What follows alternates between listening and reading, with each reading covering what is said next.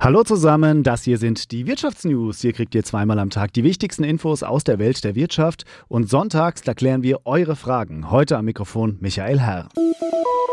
2,3 Millionen Pakete und 13 Millionen Briefe. So viele Sendungen könnten der Post zufolge heute erstmal in den Postlagern des Landes liegen bleiben. Hintergrund ist der Tarifkonflikt, den das Management des Unternehmens derzeit mit der Gewerkschaft Verdi führt. Die fordert für die Beschäftigten 15 Prozent mehr Geld. Tausende Mitarbeiter der Deutschen Post geben sich kampfbereit. Mit den bundesweiten Streiks wollen sie zeigen, dass sie hinter der Verdi-Forderung von 15 Prozent mehr Geld stehen. Die Gewerkschaft hatte das bisherige Verhalten der Post im Tarifkonflikt nach zwei ergebnislosen Verhandlungsrunden als nicht nicht akzeptabel bezeichnet. Die Positionen lägen immer noch extrem weit auseinander, heißt es aus der Verdi-Verhandlungskommission. Dort spricht man schon davon, dass es zu einer weiteren Zuspitzung im Konflikt kommen könnte. Die Post will zwar in der nächsten Tarifrunde am 8. und 9. Februar ein Angebot vorlegen, das müsse sich aber an den berechtigten Interessen der Beschäftigten einerseits und den ökonomischen Realitäten von Post und Paket Deutschland andererseits orientieren, heißt es aus der Bonner Konzernzentrale. Sollte auch die nächste Tarifrunde kein Ergebnis bringen, könnte Verdi zur Urabstimmung bei den Beschäftigten aufrufen. Danach könnte es auch zu längeren Streiks kommen. Aus Bonn Jörg Sauerwein.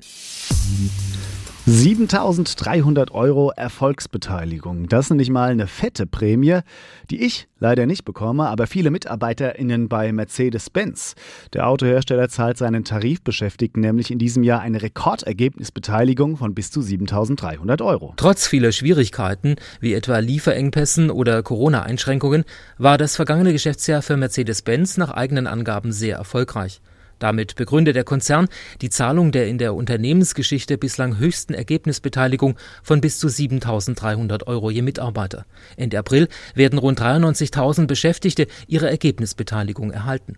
Mercedes-Benz, so Personalvorständin Sabine Kohleisen, bedanke sich damit für das herausragende Engagement und den persönlichen Einsatz der Beschäftigten. Mitte Februar wird der Konzern Details zum vergangenen Geschäftsjahr veröffentlichen. Christoph Geismeier, SWR Wirtschaftsredaktion. Und dann haben wir noch eine unschöne Nachricht für die exportorientierte deutsche Industrie. Deutsche Unternehmen haben im Dezember deutlich weniger nach Übersee verkauft. Exporte in Länder außerhalb der Europäischen Union sind um fast 10 Prozent geschrumpft im Vergleich zum Vormonat November auf gut 56 Milliarden Euro. Das geht aus Daten des Statistischen Bundesamtes hervor. Wichtigster Kunde außerhalb der EU waren im Dezember wieder mal die Vereinigten Staaten von Amerika. Auf Platz 2 folgte China und Platz 3 teilen sich die Schweiz und Großbritannien. Und das waren sie auch schon wieder, die Wirtschaftsnews für euch, wie immer präsentiert vom SWR.